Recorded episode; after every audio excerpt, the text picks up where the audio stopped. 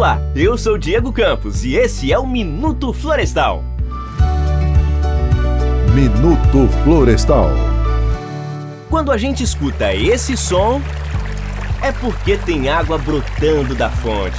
E para conseguir ouvir esse barulhinho vindo de uma nascente que se encontrava praticamente seca, principalmente em um momento de escassez hídrica, não é uma tarefa fácil.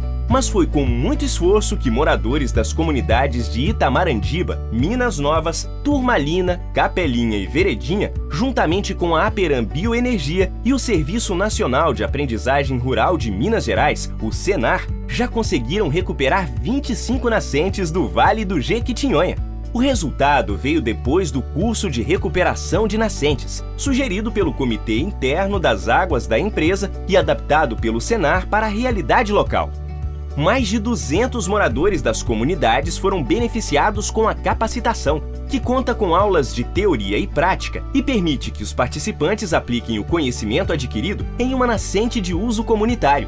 A agrônoma Nívia Rocha conta o que aprendeu durante o curso de recuperação de nascentes realizado em Veredinho. Quando nós fizemos o curso, foi realizada a recuperação de duas nascentes aqui no distrito de Mendonça, o curso de recuperação de nascente é de grande valia na minha região, pois a capacitação dos agricultores possibilitam que eles adquirem conhecimento sobre a importância da preservação dos recursos hídricos e, com isso, minimiza os impactos da crise hídrica que estamos vivenciando nesses últimos anos.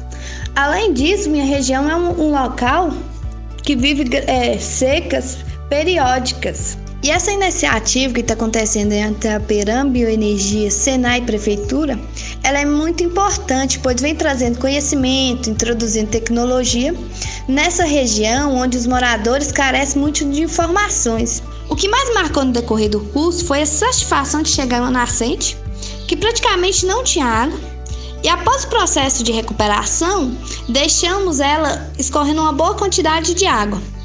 E essa satisfação eu acredito que não foi só minha, mas de todos os participantes do curso que ficaram encantados com o resultado após o processo de recuperação. O trabalho está só começando. No longo prazo, o objetivo é que 100% das nascentes de uso comunitário sejam recuperadas.